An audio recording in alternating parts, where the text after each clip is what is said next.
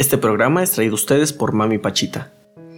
Mami Pachita es una marca guanajuatense, orgánica y artesanal dedicada a tu cuidado capilar y corporal.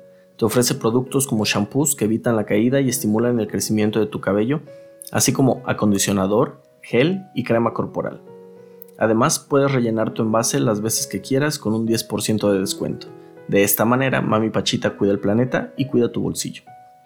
Para más información y pedidos, ve a sus redes sociales. Los puedes encontrar como Mami Pachita en Facebook o arroba Mami Pachita en Instagram. Te dejamos con un nuevo capítulo de Degenere.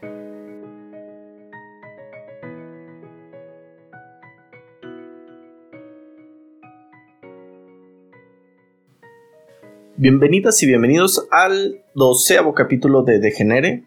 En este episodio no nos va a poder acompañar mi tocallito Josefada Bimelec por aquello del COVID. Está enclaustrado, esta vez sí se tuvo que enclaustrar.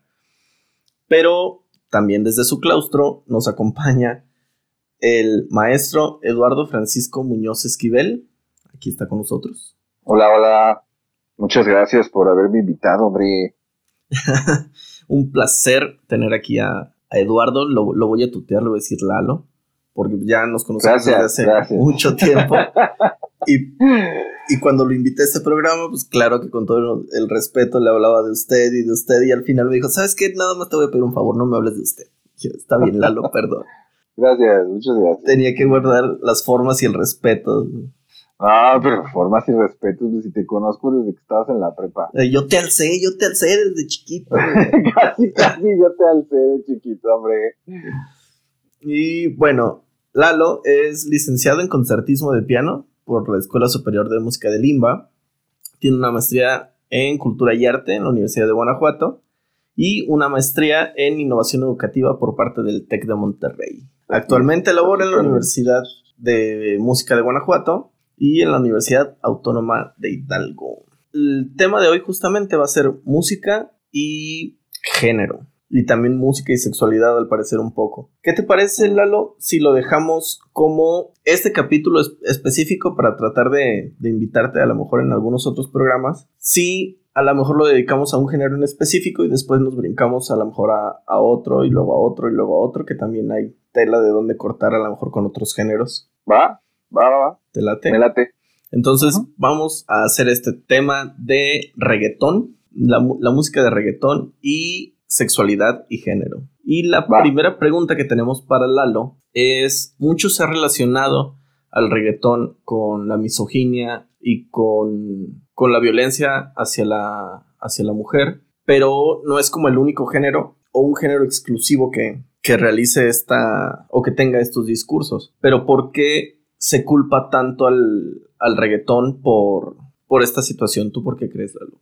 Pues como sociedad estamos muy acostumbrados, sobre todo los, los latinoamericanos, a antes de, hacer como un examen ecuánime, ¿no? Y muy bien contrastado y trabajar como todas las posibilidades de los porqués, sobre todo pues las que, esos porqués que de repente son, son importantes, pero también no son muy visibles, pues porque no nos, nos da penita, nos da cosa visibilizarlos, porque no nos gusta o porque son incómodos siempre que pasan situaciones así, para nosotros es mucho más fácil buscar culpables externos a establecer de alguna manera como esas relaciones culturales que nos deberían permitir a nosotros saber por qué, por qué pasan ciertas cosas, ¿no?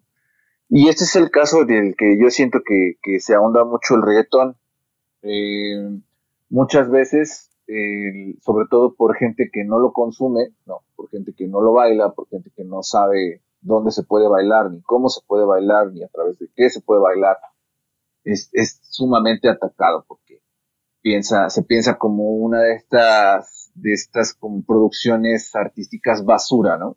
Em, pues yo quisiera decirles que el sexo es una de las cosas más importantes que tenemos como sociedad y que precisamente por, por pensar que todos los arraigos sexuales que puede tener el reggaetón, tanto de juego como los que son serios, como los que pueden ser incluso de índole social, como los que se abrazan con la música urbana, como los que son contestatarios, Eh, porque sí, o sea, no nada más hay reggaetón puerco, no hay reggaetón contestatario, hay reggaetón, hay música urbana que habla de cosas maravillosas.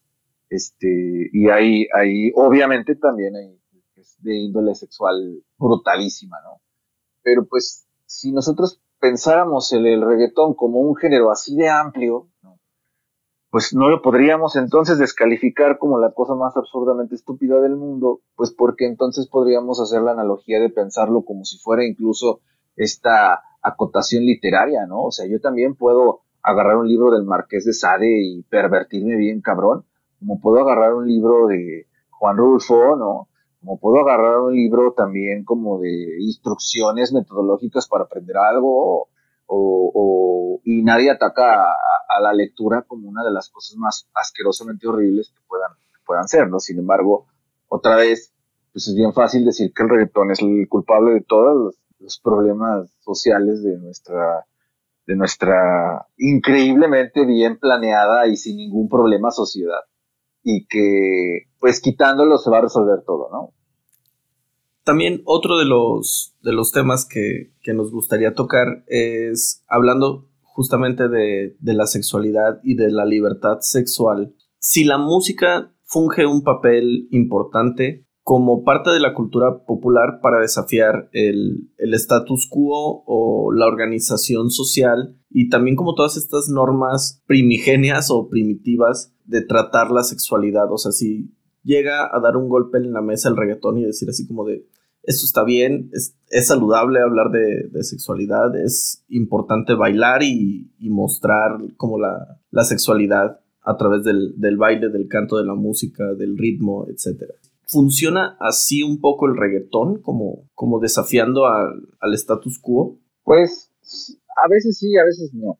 O sea, en, una pregunta tan complicada no puede haber como una sílaba absoluta y, brillante, ¿no? O sea, es es muy complicado como ir eh, deshilando, ¿no? ¿Dónde están las situaciones problemáticas en las que el reggaetón sí la caga, pero no es el reggaetón como tal, sino cómo utilizamos el reggaetón, para qué lo utilizamos y dónde lo utilizamos? Este, y cómo podemos hacerle como para que nosotros como sociedad, ante un producto que de alguna manera y hablo otra vez solamente del reggaetón sexual, eh, de un producto que de una manera fue hecho para cierto, para ciertos momentos, para cierto público, para cierta situación, ¿cómo le podemos decir para que se, como para que esas barreras simbólicas no se, no se caigan tan fácil, ¿no? Entonces, yo quisiera poner dos ejemplos, este, para hablar de, de estas situaciones difíciles de, de, como de entender en cuanto a si el reggaetón es de alguna manera algo desafiante o no, ¿no? Eh, la primera de las cosas sería como ese video tan maravilloso que salió en redes sociales donde una maestra de primaria pone a sus, a sus niños a bailar reggaetón, ¿no? Este, yo no estoy de acuerdo con que el reggaetón se baile en las primarias porque yo no siento que haya un aprendizaje esencial de lo que puede ser algo que al niño lo sexualice en una edad tan temprana, ¿no? yo siento que, eh, y sobre todo porque no hay un discernimiento en el niño, ni hay un intento de discernimiento como de irlo protegiendo de esa puerilidad mental, ¿no? De, de, decirle, a ver, cabrón, tienes 8 o 9 años, no eres capaz de valerte de tu propio entendimiento, pues ahí te va este reggaetón, bailalo y perrea. No, espera, vamos a tomarnos ahí cartas en el asunto porque si yo soy una institución educativa o si yo soy un profesor o si yo soy un alguien que se tiene que encargar de impartir una formación humana o educativa ante otra persona, pues eso debería de ser un supuesto, ¿no? Y sin embargo no lo fue, o sea, de ahí salen los niños en el video bailando y perreando, ¿no? Y, y, es ahí donde tú te tienes que empezar a preguntar, bueno, ¿por qué? Porque hay gente que lo normaliza a ese nivel, porque eso no está bien, pero lo que no es, o sea, ahí hay que hacer, ser muy claros en el, en, el, hecho de decir que no es, lo que está mal no es el reggaetón, lo que está mal es lo que hacemos con él. Ese es un verdadero y real problema. Entonces, esa es la primera cosa. Y la segunda situación que se pone como en claro eh, en cuanto al si el reggaetón es o no lo es, es cuando una, una pareja de jóvenes de 19, de 20 años que está de alguna manera viviendo una, un periodo de su sexualidad bastante chido y bastante, que tienen ya el libre, la libre decisión de poderlo hacer, van a un club, empiezan a perrear, empiezan a tocarse, empiezan a, porque para eso son los clubes, porque para eso va uno a bailar, para sentir cómo se está moviendo la otra persona, te prendes, vas, haces el acto sexual y es la cosa más maravillosa del mundo. O sea, si yo tengo la edad y si yo tengo los medios, nadie me tendría por qué prohibir a mí ir y poder hacer eso de alguna manera completamente consciente de lo que estoy haciendo. Y también este, con todos los, los, los las leyes permisibles, ¿no? Con, con, el consentimiento de todos los que estén ahí participando. Entonces, ahí hay dos situaciones en las que otra vez el reggaetón no está mal. El reggaetón está mal dependiendo de cómo yo las utilizo. Ahora, ¿por qué entonces eh, se quiere prohibir o por qué se dice que está mal. Yo, yo siento que, eh, y eso no lo hace como ese género controversial, desafiante. Yo siento que se hace controversial, desafiante en las prácticas culturales que tomamos nosotros como pueblos latinoamericanos muchos, ¿no? Este, nosotros no cuidamos la sexualidad en casa, no hablamos con nuestros hijos a la edad que debemos hablar y cuando hablamos pues no hablamos este, con la claridad necesaria, ni decimos lo que hay que decir. Tenemos un montón de tabús alrededor de, una educación sexual para los adolescentes, que, inmediatamente a veces se, suplanta con esta, eh, por ejemplo, los hombres eso es muy horrible, ¿no? El, el, hecho de tener 12 años y que tus educadores sexuales sean otros tipos de 12 años hablando de, puros 15. y de puras o del de peor, ¿no? El de 15, o sea, y, yo estoy seguro que, eso nos pasó al 80% de los adolescentes en países latinoamericanos, ¿no? Fuimos educados sexualmente por otros adolescentes, preadolescentes, con ideas sexuales completamente perturbadas y completamente fuera de la realidad. Entonces, como no hablamos de eso, como eso no lo llevamos a la casa, como las mamás, los papás no quieren hablar de eso con nosotros, entonces, pues a qué vamos, pues es increíblemente maravilloso este, e imaginarte que estás bailando el reggaetón o que está el que el reggaetón es un vehículo de esa sexualidad reprimida que tú estás sintiendo en esa edad.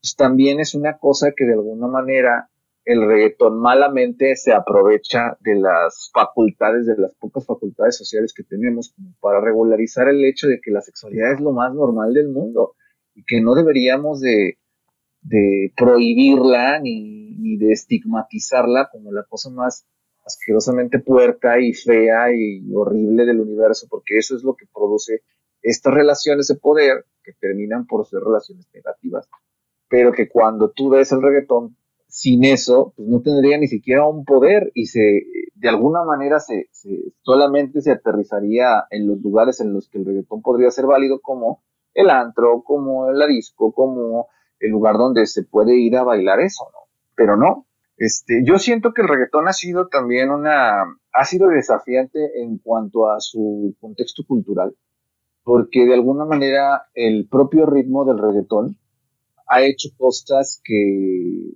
se van, que, que, han ido como a otros géneros como el pop, lo han invadido y han hecho cosas brutales con él, ¿no? Ahí está, por ejemplo, el Despacito en el 2018 fue el sencillo que más vendió en todo el mundo. Y en el 2019, en casi todos los festivales de música, los más importantes del mundo entero, los headliners eran reggaetoneros. O sea, festivales donde no se ha parado Café Tacuba en Europa, ya se paró J Balvin encabezando el festival. Entonces, a lo mejor no lo queremos ver solamente como, como, como el género tan cabrón que es. Ay, perdón, ya se me salió. No, no, no, no importa, no importa. Ah, no, hay censura. Como el, ah, como el género tan interesante que es, este, en, la perspectiva musical en la cual se puede combinar con casi cualquier cosa, es maravilloso eso, ¿no? O sea, tiene una, una afabilidad, o sea, es, tan, tan, tan maleable, ¿no? O sea, se le puede dar tantas formas al reggaetón que suena bien cuando lo combinas con el bossa nova, suena bien cuando lo combinas con el jazz, suena, suena bien en casi todo. Entonces eso ha hecho que artistas que de alguna manera sobrepasan la barrera de solamente ser sexuales y que empiezan a hacer otras cosas con ese género, pues se vuelven estrellas mundiales. J Balvin, Calle 13, o sea, eh, estos tipos hacen cosas con el reggaetón que, que, para las que el reggaetón no había sido hecha, sino que va evolucionando el mismo eh, Bad Bunny también, y que van haciendo cada vez de alguna manera como esta evolución del género hacia lugares donde, donde no se pensaba que podía funcionar y funciona. Ahí es donde yo creo que sí está desafiando mucho el status quo, porque es uno de los géneros que de alguna manera ha crecido muchísimo, ha evolucionado muchísimo y, no se le ve por dónde deje de evolucionar hasta ahorita. Podríamos hablar, por ejemplo, de otros géneros también igual de sexuales, igual de controversiales como el duranguense, que está muerto, muertísimo, lleva 10 años muerto, cosas que nunca tuvieron de alguna manera como un punto de evolución que les permitió seguir, ¿no? Y sin embargo el reggaetón sigue y va para largo, sea, para largo. Justo lo que comentabas ahorita de con lo de Despacito fue como el boom increíble de, de esta situación y que es algo como de apropiación cultural que al parecer tiene también la industria de la música, ¿no? Porque surge de los barrios bajos de, Puerto Rico, de, toda esta parte de Centroamérica, y se empiezan a hacer hits de reggaetón con Justin Bieber, y está muy, se empieza a ser muy blanco el género al parecer, mm. y, surge como esta pues apropiación cultural, ¿no? Este, algo que, no saben es que quizás una de las principales figuras eh, prolíficas que hizo que, el género fuera como muy abrazado en todo el mundo fue Shakira. Shakira desde el Mundial de Sudáfrica eh, estaba haciendo cosas con reggaetón antes, ¿no? Por ejemplo, este éxito de Hit Don't eh, que es como del 2002, eh, es puro reggaetón. Y de ahí, por ejemplo, Enrique Iglesias, de estar haciendo baladitas en inglés, empieza a soltar como cosas muy poperas que traen reggaetón y se vuelve una cosa brutal, ¿no? Entonces, varios artistas que trataban de adentrarse en el mercado estadounidense con música eh, con arraigo latino que no funcionaban, por ejemplo, entre ellos está también este Luis Fonsi. Luis Fonsi trataba de conquistar el mercado eh, americano desde hace muchísimos años y tenía varias baladas bastante interesantes, porque Luis Fonsi es un musicazo, ¿eh? este, tenía baladas bastante interesantes que no le pegaron jamás como le pegó el despacito, ¿no? Entonces, y luego la gente piensa que es muy fácil, ¿no? Arraigar el género hacia, hacia una cosa que se vuelva comercial en un mercado como el estadounidense, que de alguna manera está, o sea, el mercado estadounidense es un mercado porque es, es muy amplio, genera muchísimo dinero, pero la, precisamente porque es muy amplio, porque genera muchísimo dinero, el nivel de competencia es terrible. Entonces no puedes conquistarlo con cualquier estupidez, tienen que ser cosas que de alguna manera sí están en, lugares donde la creatividad hace que las cosas sí funcionen muy chido, ¿no? Entonces, ahí es, esa es la razón. O sea, Shakira lleva 15 años explotando la música latina en el mercado estadounidense de maneras muy inteligentes. Y de ahí se han abierto las puertas para que muchísimos, muchísimos músicos puedan entrar a ese mercado, que es si no es el principal mercado musical actualmente, pues no sé cuál lo sea, quizás el chino, el coreano, yo no conozco mucho de allá, pero también se genera muchísimo dinero de allá. Este, pero el mercado estadounidense es, es, el más importante mercado que hay, entonces, si les ha abierto las puertas al reggaetón, pues adelante, ¿no? O sea, que se siga haciendo.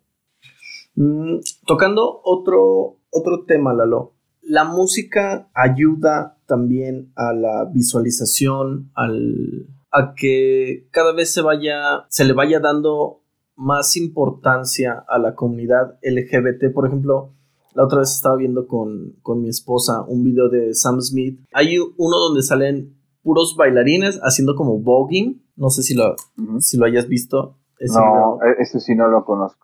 Y, por ejemplo, a mí se me hace muy interesante a lo mejor el brinco en la carrera de, de Sam Smith después de que se, se declara él abiertamente homosexual. Entonces, el hecho de que artistas abran o se abran para el público con su sexualidad, ¿crees que también da un paso importante en, como en la industria musical en general? Los ayuda a lo mejor también a ellos, a lo mejor dejar de hacer cosas que tenían que hacer para pegar y hacer a lo mejor cosas más honestas para con ellos mismos, tanto de la música como en los videos, como en, en su performance completo, etcétera? Pues ahí hay muchos casos, porque eh, esto, esto es este, una cosa complicada, porque Sam Smith, por ejemplo, es, ha, construido toda la carrera alrededor de, tener el apoyo de toda la comunidad LGTB, pero en Estados Unidos, en otros países, pues no la tiene o, o de alguna manera no es igual de apoyado. Este, y obviamente esos países están arraigados en un contexto cultural donde la, la población, esta población todavía no tiene el impacto cultural que tiene en Estados Unidos. Ese es el caso, por ejemplo, de Ricky Martin. Mi Ricky Martin se salió del closet hace como 10 años y todavía no ves un video o una canción o, algo que él haga donde genéricamente abrace lo que él es. Todavía sigue haciendo videos, sigue haciendo canciones para heterosexuales. Entonces, y cuando te preguntas por qué, pues el mercado latino te, da muchas respuestas en cuanto a eso, ¿no? Todavía en Latinoamérica, donde Ricky Martin quizás tenga más del 70% de su arraigo como mercado, todavía no hay un empoderamiento fuerte de, las, de la comunidad para que la comunidad pueda abrazar económicamente lo que Ricky Martin le da el mercado heterosexual. Este, ahí no es una cosa de, de una u otra, o sea, no es, ah, o el mercado heterosexual o el mercado LGTB. No, o sea, no, no es una u otra, pero lo que sí es, es que, como te decía hace rato en la plática previa, ¿no? Con lo que pasó con René de Calle 13 y su sencillo, es que muchas veces eh, cada artista se vuelve como una especie de discurso en el que la congruencia discursiva es importante y si no es importante la congruencia discursiva, sí lo es la línea de tiempo en el que haces esa congruencia discursiva. ¿Qué significa eso? Que yo puedo visualizar una línea de tiempo en un álbum. O yo saco un álbum y ese álbum dura dos años en el mercado. Y después puedo sacar otro que cambia por completo ese discurso, pero yo ya estoy preparado para que dentro de dos años, que va a durar en la promoción de ese álbum o ese número de canciones específicas, yo pueda estar de alguna manera trabajando con todo lo que me vaya a traer esa decisión en el mercado que me va a consumir. Entonces, este, si Ricky Martín, por ejemplo, dejara de ser un producto que puede ser consumido por heterosexuales y por la comunidad LGTB, como lo es ahorita, que está como entre las dos, y dijera, bueno, voy a abrazar completamente mi homosexualidad, voy a sacar un video con, un modelo hombre, este, voy a hacer una canción que hable de, un romance entre dos personas del mismo sexo, además es Ricky Martin, ¿no? Es, simbólicamente sería brutal que lo hiciera él, pero va a haber un montón de mercado heterosexual que lo consumía, sobre todo de mujeres, o sea, de muchísimas mujeres que ya no van a consumir a Ricky Martin, porque no les va a llamar la atención eso, ¿no? Son mujeres, este, no es, no es mal plan, o sea, son mujeres heterosexuales que no tendrían por qué consumir. Y el problema está en que, bueno, si tú vives de esto, estarías este, de acuerdo con renunciar a ese mercado, a ese nivel de, dinero, a ese nivel de consumo, eh, nada más por, por hacer una canción que de alguna manera denote lo que tú, lo que, la preferencia sexual que tú tienes, eh, pues es difícil, no es, no es sencillo este, ponerlo en la balanza. Todavía como experiencia personal he tenido yo alumnos compositores gays, homosexuales, que les ha costado muchísimo trabajo lanzar sus canciones porque en, el seno de su familia no sabe, porque son jóvenes, porque no tienen nada que perder y de alguna manera sí tienen esa necesidad de decirlo, de, de, incluso en las canciones que ellos mismos hacen, decir, bueno, pues, este, se la quiero hacer un güey, quiero mencionar su nombre en la canción porque estoy bien reprimido, porque yo no aguanto y quiero decirlo, ¿no? y por más apoyo que les des, a veces es bien horrible saber que tú eres el único que las escucha, ¿no? Porque no las van a lanzar, porque no se sienten listos, porque de repente van abriendo las puertas hacia su seno familiar de su preferencia sexual, pero todavía se, topa con un montón de cosas que tú ni te imaginabas que todavía se estuvieran topando en este ciclo, en este tiempo y, y en ese nivel económico luego, ¿no? Y de todos modos es bien difícil y bien triste, ¿no? Entonces, a lo mejor para esa, para esa gente sí sería simbólicamente importante que un tipo como Ricky Martin hiciera eso, pero para Ricky Martin, que también es una persona y que también es un tipo que, que tiene sus derechos de saber cómo se mercadea y de dónde quiere ganar dinero y hacia dónde lo quiere poner, también para él debe ser difícil tomar esa decisión. Justamente hablando ahorita de, de, la música, digamos, en el que el target es eh, la comunidad LGBT, me parece como muy curioso que este mercado, al parecer, o este mercado musical, está muy abrazado muchísimo más todavía por mujeres. Por ejemplo, la canción que salió hace poquito de, de Dana Paola de Sodio. Pero, por ejemplo, la canción, bueno, muchas canciones de Gloria Trevi, de Lady Gaga, o de Madonna, no sé, de María José, por ejemplo, que son luego canciones que se toman como como bandera hasta cierto punto de la comunidad LGBT, ¿no? Por ejemplo, de me solté el cabello, me vestí de reina, me puse tacones, mm. etcétera, ¿no? Pero al parecer este mercado todavía es más fácil que lo acaparen las mujeres, a lo mejor porque no, no van a sufrir tanto el, el escrutinio social al momento de hacer este tipo de canciones o de letras y de sacarlas, ¿no? ¿O tú qué opinas? Sí, las mujeres tienen, las mujeres artistas, las mujeres cantantes tienen como, como, como una perspectiva cultural mucho más amplia y de alguna manera también en Latinoamérica eh, para el hombre es, es seriamente complicado quitar de alguna manera los arraigos de las masculinidades frágiles que tenemos, ¿no?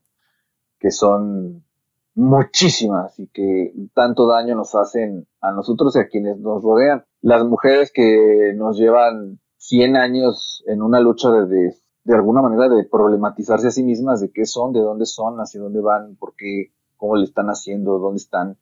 Este, ellas de alguna manera sí han tomado como un estandarte en el que el discurso puede ser mucho más apropiado por esta comunidad.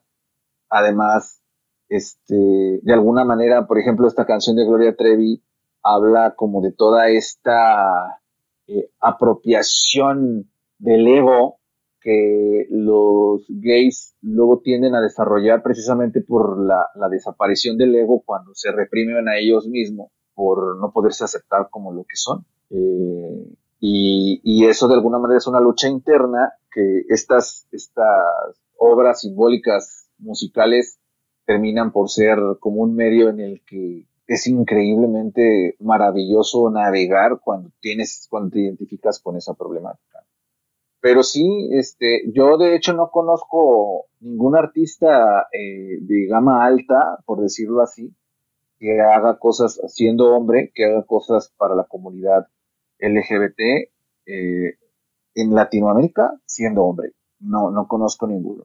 Está bastante interesante como el, el fenómeno. Sí, sí, sí, sí. Y es una cosa que de alguna manera el mercado le tiene muchísimo miedo, ¿no? O sea, se ha intentado antes y, ha, bajado muchísimo el, nivel de aceptación y, no nada más ha bajado el nivel de aceptación porque sigan habiendo como estos, estos, estos problemas de, de pensar al hombre como, como este ente que no puede ser homosexual o que se tiene que castigar, sino que más bien todavía hay como un montón de, problemas culturales de tradición, de arraigos tradicionales en los cuales eh, nuestros abuelos, nuestros padres eh, no, no, no, contemplaban una normalidad de, de, la comunidad LGBT, ¿no? Sino que les cuesta mucho trabajo desapropiarla y por lo tanto también a sus hijos que también fueron como replicantes de esas conductas. Entonces, yo, tú, tenemos un montón de amigos que, que, que de dientes para afuera dicen, sí, no, no, es que yo no tengo ningún problema con los gays, pero, pero pero yo no los consumiría ni escucharía esa canción y para mí ese artista ya no es un artista, ¿no? este, yo soy homofóbico, pero... Exacto, exacto. Entonces, este, es, es un problema, es, es una bronca cultural fuerte que está muy arraigada en la tradición este, en nuestra tradición latina y que de alguna manera tiene que ser reestructurada, platicada y discutida, ¿no? Para que, para que esas cosas cambien y que se reflejen en la música y en nuestros, en nuestros consumos de música. Bueno, pues vamos a ir cerrando el programa. Ah, te agradecemos mucho, Lalito, que nos hayas acompañado en, esta transmisión, emisión de, de Degenere. Siempre un, gustazo. un gustazo que me inviten, hombre. Cuando gustes aquí, aquí andamos. Eh, tus páginas, Lalo, donde te puedan seguir, donde te puedan encontrar, hacer ahí de repente a lo mejor alguna pregunta, mandarte algún mensajito. Tengo mi fanpage en Facebook, que es eh, Eduardo Esquivel 432. Y también tengo mi Instagram, para que me sigan ahí en el Instagram, que es eesquivel, con dos eas al principio, eesquivel 432 también. Ok, muchísimas, otra vez, Lalo, muchísimas gracias. Se despide de ustedes Josafat Ramírez. Esto fue Degenere número 12. Besos en sus esos.